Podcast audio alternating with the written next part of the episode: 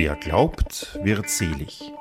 Der Studio Omega Religionspodcast. Herzlich willkommen, sagt Sandra Knopp. Für seine Kinder war er immer der Ernst. Er schenkte ihnen Geborgenheit im Ungewissen, gab ihnen Zuversicht und er ließ sie einfach Kinder sein.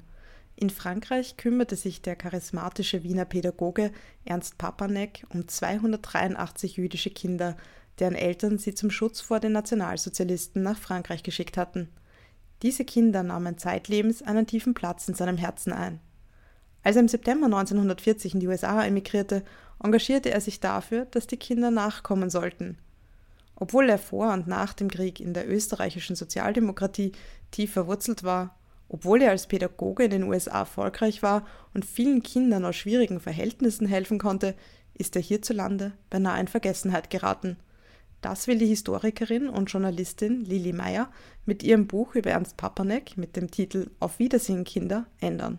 Die 29-Jährige hat sich auf eine spannende historische Spurensuche begeben und zeichnet ein lebendiges Bild des Revolutionärs, Reformpädagogen und Retters jüdischer Kinder. Zu Beginn des Gesprächs erzählt sie mir, wie ihr als Kind ein ganz besonderer Mensch von Ernst Papanek erzählt hat. Genau, also damals war ich ähm, elf Jahre alt und habe im neunten Bezirk gewohnt, in einer Wohnung in der Gussenbauer Gasse. Und eines Tages wurde meine Familie kontaktiert äh, von einem ehemaligen Bewohner dieser Wohnung, von Arthur Kern, einem Amerikaner. Und Arthur und ich sind quasi beide in derselben Wohnung aufgewachsen im Abstand von 60 Jahren. Also er hatte seine Kindheit in den 30ern in dieser Wohnung verbracht und ich meine Kindheit in den 90ern. Und es war damals 2003, als ich eben elf Jahre alt war und er nach Wien kam und Kontakt mit meiner Familie aufgenommen hat, um diese Wohnung zu besuchen. Ich kann mich immer noch sehr gut daran erinnern, weil es ein sehr einschneidendes Erlebnis war. Es war Frühling eben und er kam in diese Wohnung und wir wussten ja gar nicht, was wir erwarten sollten. Also gerade meine Mutter, die ja natürlich älter und erwachsen war, hatte sich Sorgen gemacht was ist, wenn das jetzt ganz traumatisch wird für den. Aber er kam hinein, hat sich aufgeführt wie auf einer Führung durch unsere eigene Wohnung, als würde er schon immer hier sein und ist einfach ein wahnsinnig positiver und strahlender Mensch gewesen. Und das war meine erste Begegnung mit dem Thema Holocaust, äh, mit dem Themenkomplex Kindertransporte, weil AFA wurde auf einem Kindertransport gerettet und überhaupt auch mit dem Judentum allgemein. Und es ist ja nicht nur bei der anderen Begegnung geblieben, ihr seid ja dann wirklich, man kann sagen, Freunde geworden. Genau, also aus dieser Zufallsbegegnung hat sich eine sehr tiefe Beziehung entwickelt. Also Arthur hat mich dann auch immer vorgestellt als seine österreichische Enkeltochter. Wir haben uns wirklich sehr oft gegenseitig besucht. Ich bin auch nach seinem Tod mit seiner ganzen Familie sehr eng befreundet, ähm, bin normalerweise dort auch mal zu Feiertagen.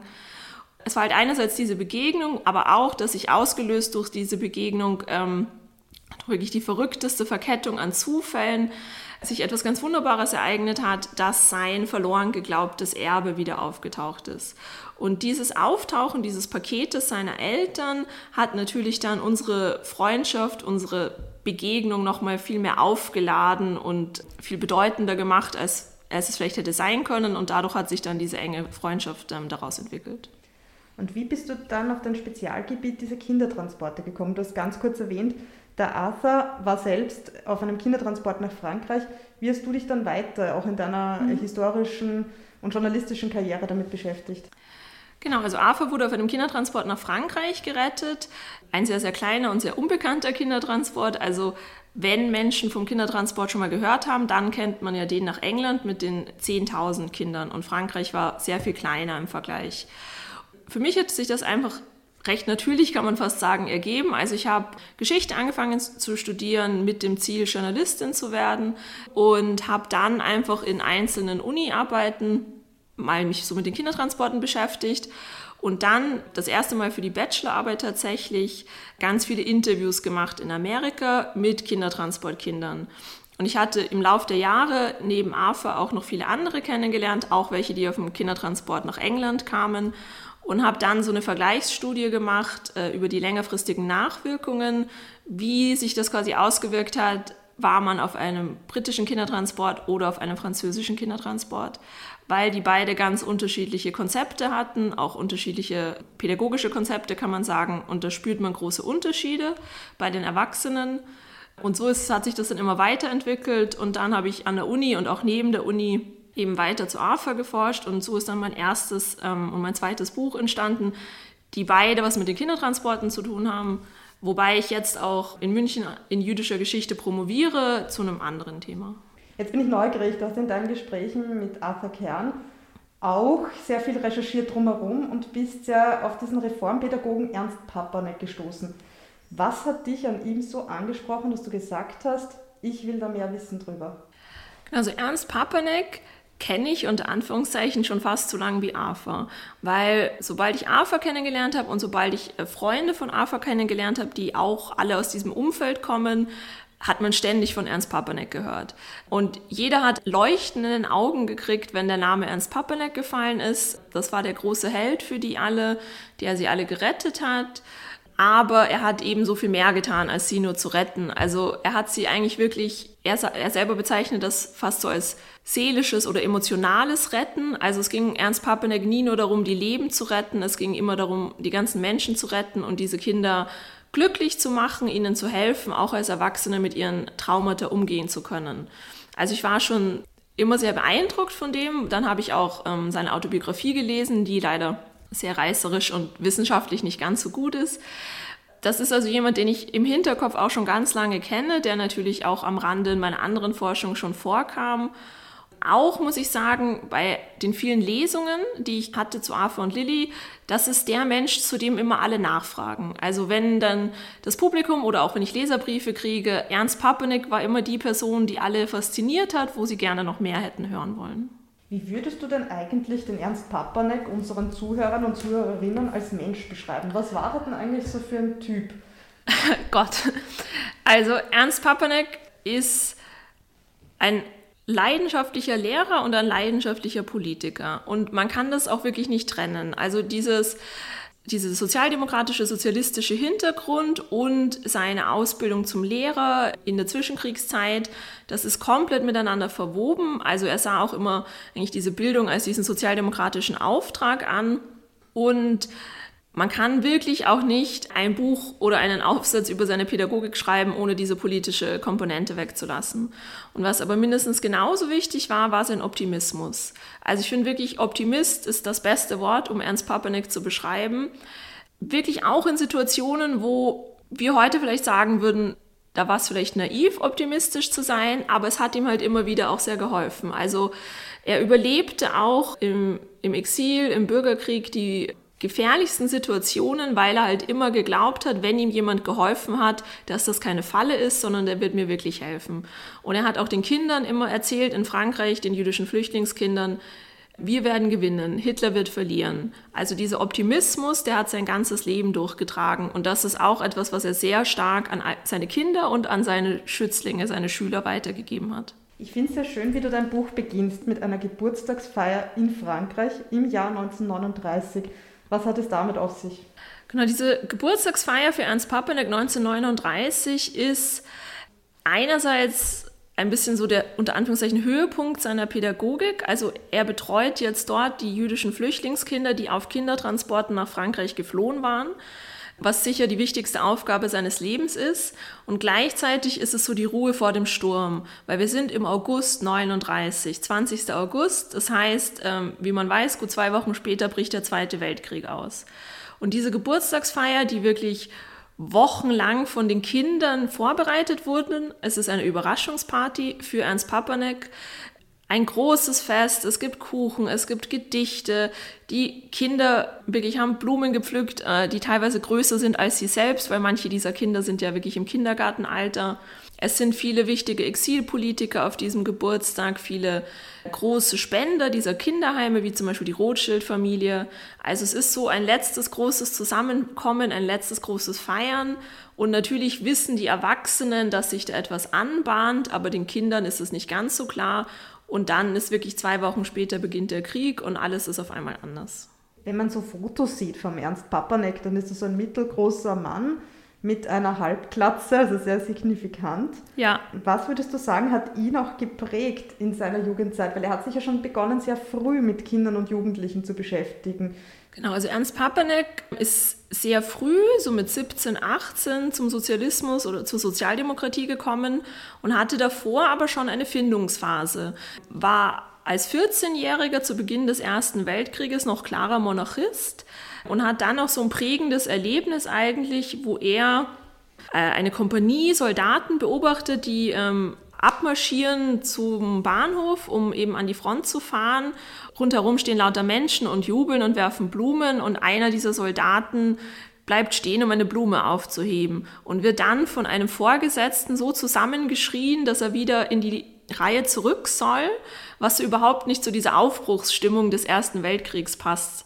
Und das war ein Moment, wo Ernst Papanek sagt, er hätte ein ganzes Buch darüber schreiben können. Der war so prägend für ihn, dass dieser junge Soldat, der dann so zusammengestaucht wird, plötzlich merkt, dass es halt nicht irgendwie alles Spaß ist. Und findet so eben seinen Weg in die Sozialdemokratie, wobei es dauert noch ein paar Jahre, bis er eintritt in die Partei. Er hat immer gesagt, ihm war die Partei gar nicht sozialdemokratisch genug, nicht sozialistisch genug.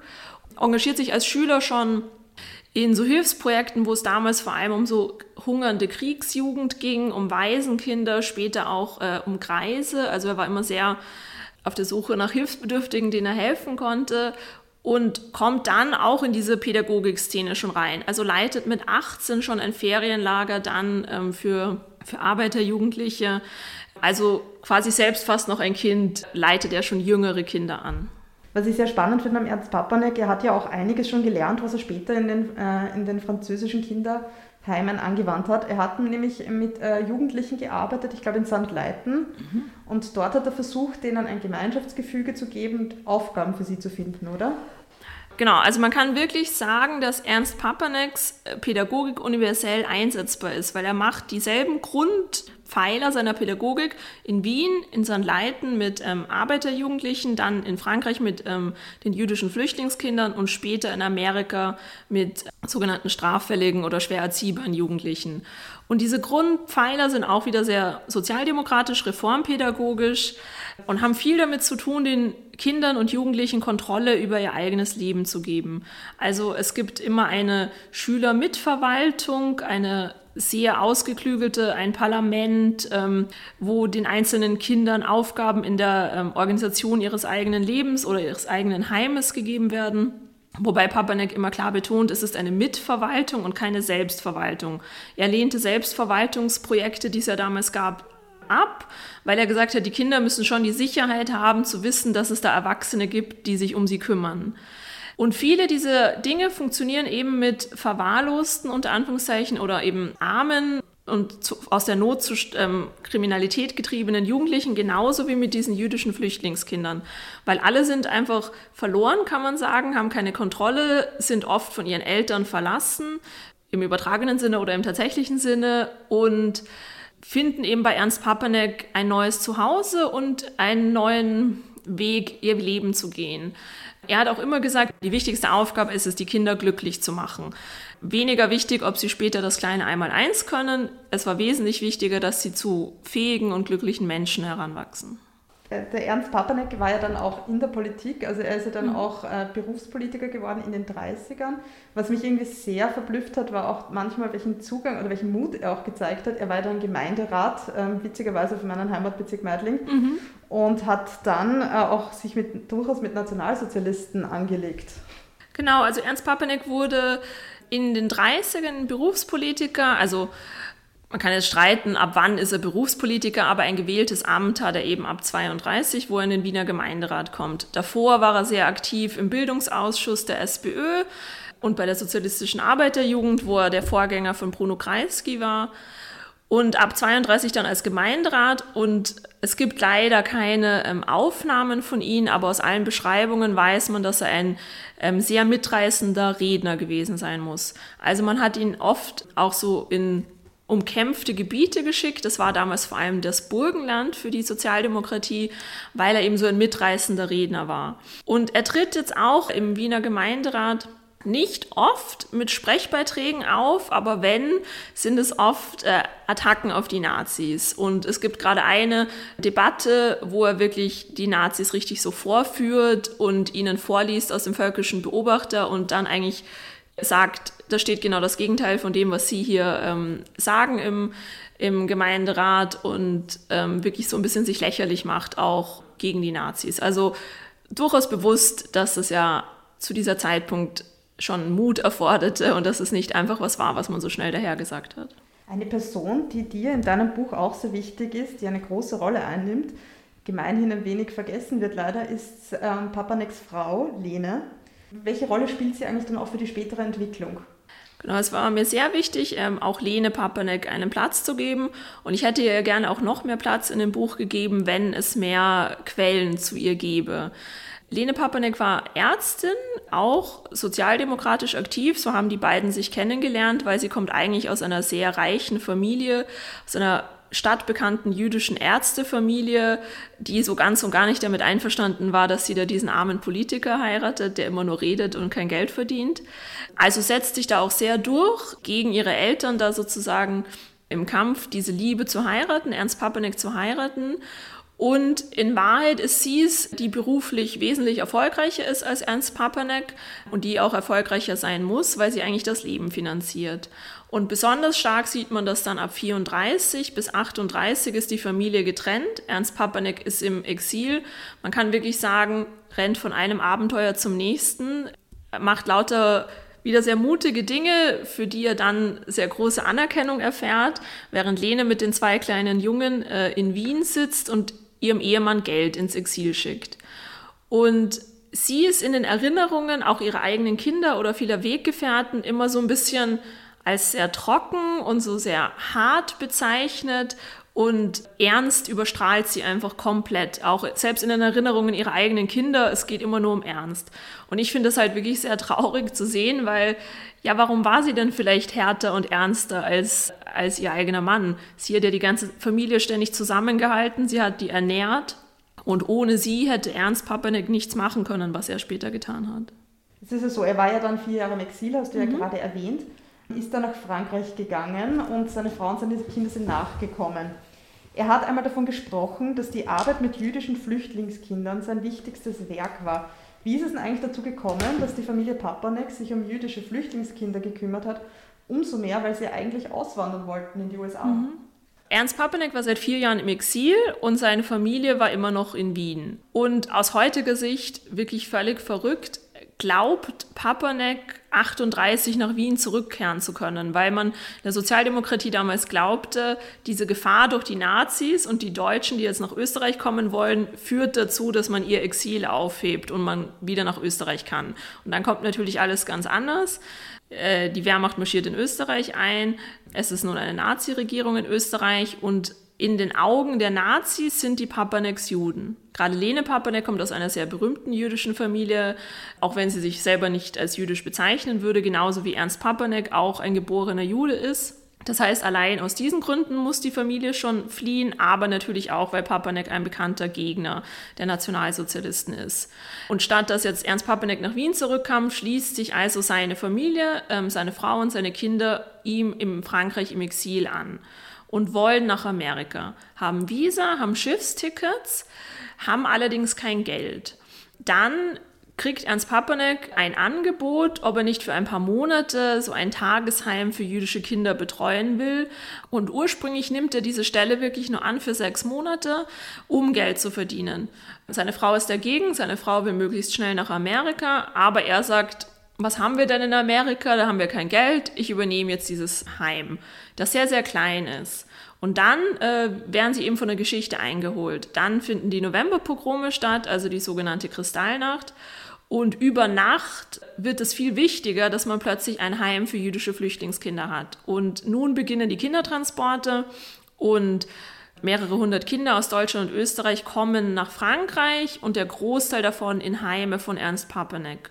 Und in der gesamten Zeit immer wieder stornieren sie ihre Schiffstickets, verlängern ihre Visa, bis es dann nicht mehr geht, bis dann die Visa einfach ganz verfallen sind und sie dann auch unter Anführungszeichen festsitzen in Frankreich, weil sie die Kinder nicht verlassen wollen. Und es waren ja insgesamt vier Kinderheime. Mhm.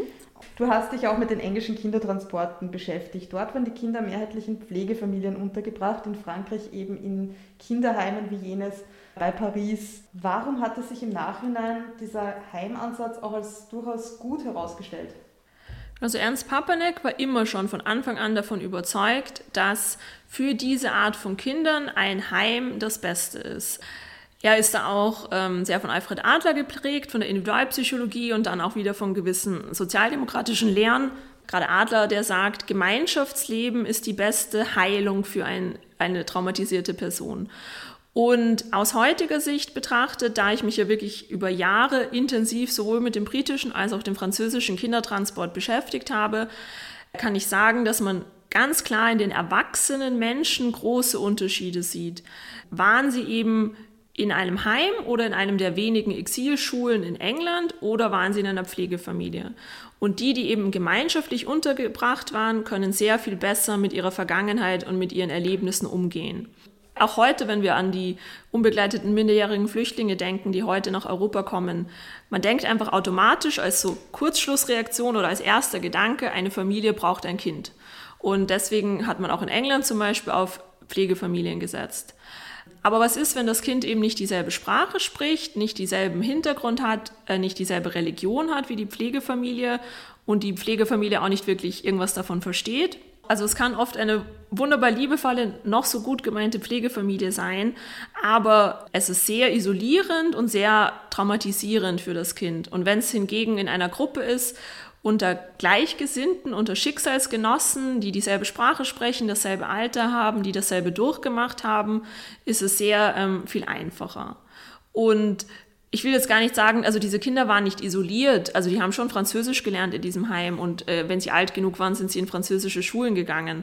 Aber untergebracht waren sie eben kollektiv mit hauptsächlich deutschen und österreichischen Lehrern wie Ernst Papanek. Und das kann man ganz klar sehen ins Erwachsenenleben hinein, wie sich das ähm, ausgewirkt hat. Und ich finde, man kann das immer so am besten sagen, Kinder wie Arthur Kern oder wie andere dieser jüdischen Holocaust-Überlebenden, die haben das Schlechteste der Menschheit erlebt mit den Nazis, die äh, sie vertrieben haben, die ihre Eltern umgebracht haben. Aber sie haben auch das Beste der Menschheit erlebt, weil völlig wildfremde Menschen wie Ernst Papanek alles riskiert haben, um ihnen zu helfen. Und deswegen haben sie eben auch sehr viele gute Erinnerungen an die Kriegszeit und nicht nur traumatische Erinnerungen. Und das merkt man schon sehr, wie sich das dann auf ihr Erwachsenenleben auswirkt. Du hast eingangs erwähnt, dass Papanek den Kindern ein Stück weit die Kindheit zurückgeben wollte mir ist als Leserin besonders in Erinnerung geblieben die Szene mit dem Park. Dürfen wir im Park mhm. überhaupt spielen? Wie würdest du so den Alltag in diesen Camps beschreiben? Was war Papanek wichtig, dass die Kinder erleben? Der Alltag in diesen Kinderheimen sollte möglichst strukturiert sein.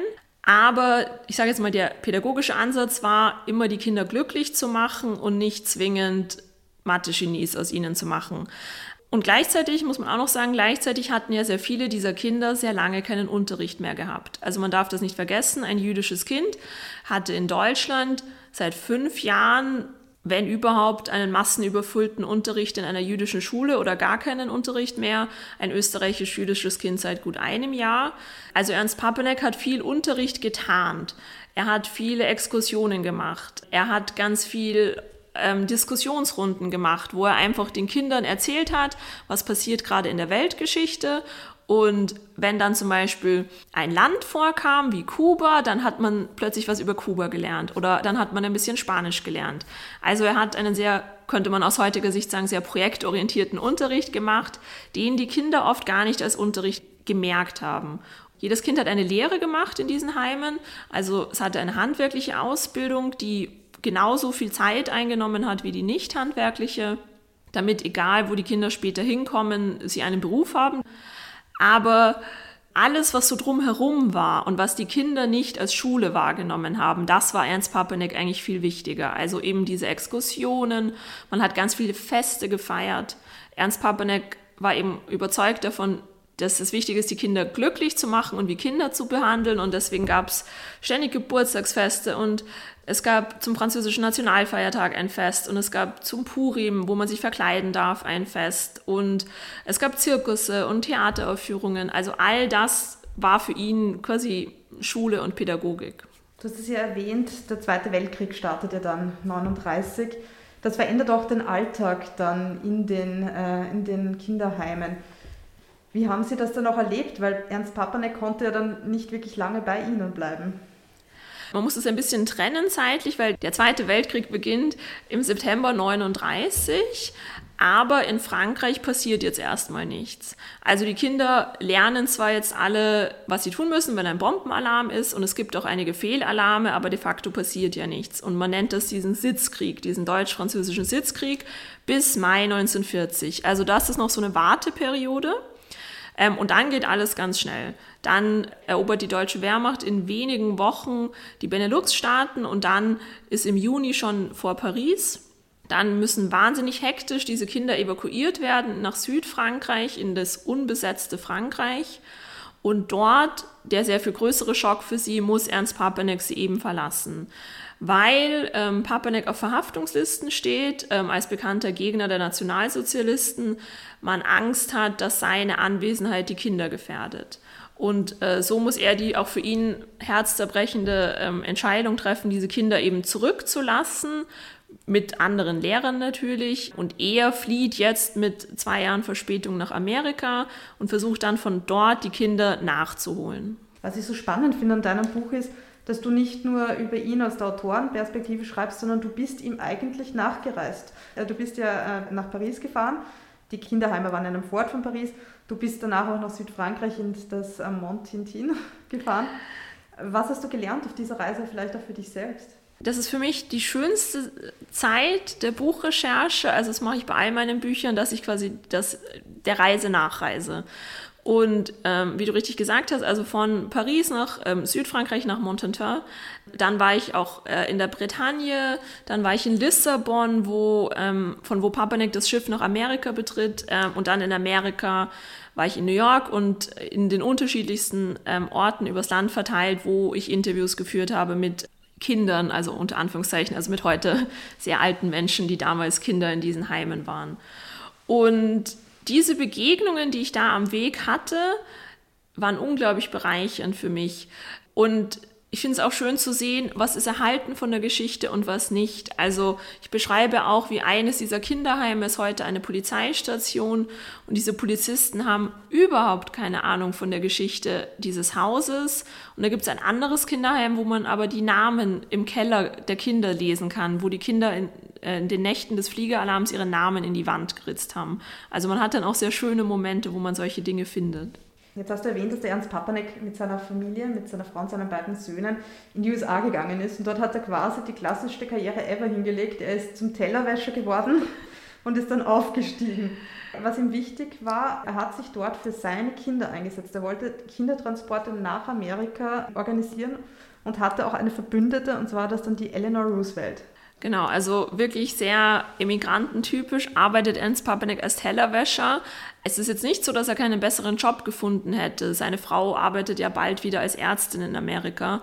Aber ihm war es jetzt gar nicht wichtig, Geld zu verdienen. Ihm war es das Wichtigste, Zeit zu haben, um die Kinder nachzuholen, um seine Kinder zu retten. Er hatte den Kindern in Frankreich eben versprochen, dass er sie nachholt und hat auch wesentlich besser als viele Menschen in Amerika verstanden, dass die auch im unbesetzten Frankreich in Gefahr sind. Und ist dann sehr involviert in einem zweiten Kindertransport, der in der Forschung noch viel unbekannter ist als der erste Kindertransport, und zwar von Frankreich nach Amerika wo federführend eine Organisation ist, die heißt USCOM und die wurde gegründet von der oder ins Leben gerufen von der First Lady Eleanor Roosevelt. Eleanor Roosevelt, die ja gerade in Flüchtlingsfragen sehr viel liberaler und proaktiver war als ihr Ehemann, hat sich gerade eben für die Rettung von Kindern sehr eingesetzt. Und dann ist das ein Riesenaufwand, eine Riesenorganisation. Ein gutes Dutzend Hilfsorganisationen sind daran beteiligt, um diese Kindertransporte nach Amerika zu machen. Also 250 ähm, von Ernst Papaneks Schützlingen kommen von Frankreich nach Amerika. Und das ist einerseits natürlich wahnsinnig toll und die Erfüllung der Hoffnung von Ernst Papanek und gleichzeitig der traurigste Moment seines Lebens. Weil womit er nicht gerechnet hat, ist, dass man ihm die Kinder dort wegnimmt. Er hat nämlich eine Gegenspielerin und zwar ist das, glaube ich, die Lotti Marcuse. Genau, also man muss vielleicht, um den Hintergrund zu verstehen, wissen, dass in Amerika damals Heime komplett abgelehnt wurden. Also Heime waren nur für straffällige Jugendliche eine Pflegefamilie steht über allem.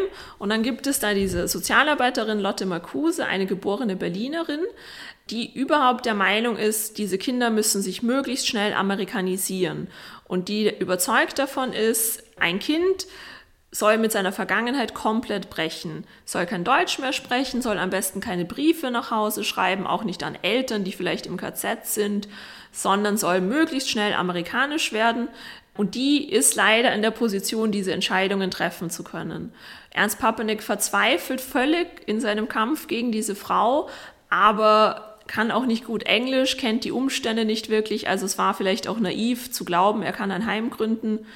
Ähm, und sie verteilt die Kinder aufs ganze Land. Und im Nachhinein betrachtet hätte man sagen müssen, er hätte ein Internat gründen sollen, weil dann hätte er die Kinder immer noch zehn Monate im Jahr gehabt und Internate waren angesehen. Aber ein Heim war einfach völlig verpönt in Amerika.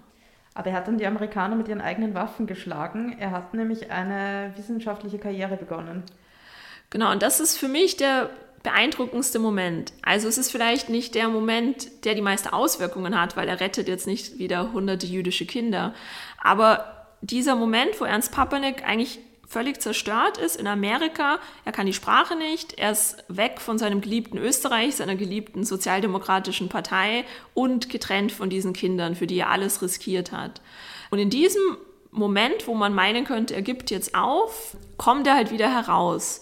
Und wie du richtig sagst, schlägt sie eigentlich mit ihren eigenen Mitteln. Also Ernst Papenik studiert dann, lässt sich zum Sozialarbeiter ausbilden in Amerika, damit keiner mehr sagen kann, er ist ein Außenseiter. Und nun als Insider ähm, akzeptiert von seinen Kollegen, macht er aber dasselbe, was er vorher auch gemacht hat. Und er leitet wieder ein Heim. Und es ist nun eben eines dieser wenigen Heime, die es gibt in Amerika, also ein Heim für schwer erziehbare oder sogenannte straffällige Jugendliche. Und auch deren Leben verändert er sehr stark, also auch fast so stark wie das von den jüdischen Flüchtlingskindern zum Teil. Genau, also er kommt dann in diese Schule, die heißt Wildwig, die ist wieder ein Herzensprojekt von Eleanor Roosevelt. Auch hier sind die beiden wieder zusammen aktiv. Und dort ist er fast zehn Jahre. Es ist auch die längste Phase seines Lebens, wo er mit einer Gruppe an Kindern arbeitet. Und Ernst Papenek bezeichnet diese Jugendlichen als Flüchtlinge in ihrem eigenen Zuhause. Also er sagt, die sind einfach durch die Umstände, durch die große Armut, in der sie aufwachsen, durch die amerikanische Rassentrennung, durch die Ghettos eigentlich, in denen sie leben, werden sie in die Kriminalität, also in die Kleinkriminalität gezwungen und ihre Eltern kümmern sich oft nicht für sie. Es ist so, als hätten die Eltern sie weggeschickt. Und er ist eigentlich der Meinung, dass man die Kinder pädagogisch genauso behandelt wie die jüdischen Flüchtlingskinder, weil sie eben dieselben Hintergründe also nicht dieselben historischen Hintergründe, aber dieselben Erfahrungen haben, dass sie ganz auf sich alleine gestellt sind, dass ihre Eltern sie weggeschickt haben zum Beispiel, dass sie glauben, niemand glaubt an sie in der Welt. Und es geht so weit, das sind vor allem afroamerikanische Jugendliche in New York und die bezeichnen dann Ernst Papanek in einer Stelle als Nigger, was man damals ja noch gesagt hat, auch als Selbstzuschreibung, weil sie sagen, ein Weißer kann sie nicht verstehen. Und der kommt da, ist klein, hat einen österreichischen Akzent und versteht sie, wie sie noch nie jemand verstanden hat. Und deswegen ernennen sie ihn quasi zum ehren Afroamerikaner, weil wie kann das sein, dass, dass er sie so gut versteht? Jetzt hast du in einer Bibliothek einen wahren Schatz gefunden in New York. Du hast Audioaufnahmen gefunden von Ernst Papanek. Wie klingt er denn eigentlich? Genau, also diese Audioaufnahmen in New York, die sind aus den Ende 50er bis 70er Jahre, das heißt, sie sind alle auf Englisch. Und deswegen finde ich, klingt Ernst Papanek wie so ein Opa, der nicht ganz gut Englisch kann. Also er hat einen wahnsinnigen Wortschatz, er kann sich sehr gewandt ausdrucken, aber er kann, ähm, er spricht halt wirklich oder so, wie so wie wenn so Politiker Englisch reden. Also er hat einen schrecklichen Akzent, er kann kein TH sagen, er sagt immer This House. Und die Interviewpartner haben auch wirklich Probleme, ihn zu verstehen ich glaube, das ist für uns einfacher, weil wenn wir wissen, wie ein Österreicher schlecht Englisch spricht, verstehen wir das besser als ein Amerikaner, der einen Österreicher Englisch reden hört. Aber man merkt schon in diesen Aufnahmen, dass es ein Sprachproblem ist. Also man kann merken, wie gewandt er redet und es ist eben unglaublich schade, dass es keine deutschen Aufnahmen von ihm gibt, weil da muss er ein wahnsinnig beeindruckender Redner gewesen sein. Jetzt hätte mich interessiert, er war doch auch sehr gut in der Partei vernetzt, also sowohl vor dem Krieg, aber auch nach dem Krieg. Also in deinem Buch steht auch, seine Wohnung war eigentlich ein kleines Wien, weil da sich eben auch österreichische Spitzenpolitiker, wenn sie in den USA waren, bei ihm gemeldet haben. Warum ist dieser Mann hierzulande eigentlich so komplett in Vergessenheit geraten? Das ist eine gute Frage. Also es ist einerseits es ist dieses traurige Schicksal der Exilanten.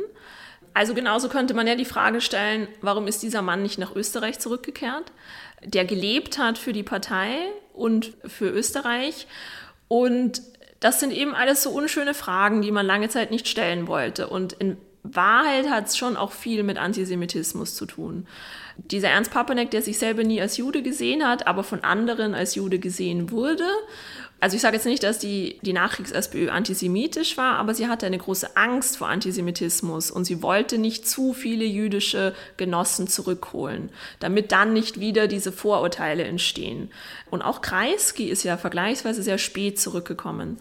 Und Ernst Papanek, also offiziell ist er wegen der Enkelkinder in Amerika geblieben, aber auch sein Sohn sagt es so, er hatte halt Angst, die Frage zu stellen. Er hatte Angst, nach Österreich an die Partei zu schreiben, ich komme zurück und dann zu erfahren, dass man ihn nicht will. Ironischerweise hat er aber fast eine wichtigere Position dadurch eingenommen, dass er in Amerika geblieben ist.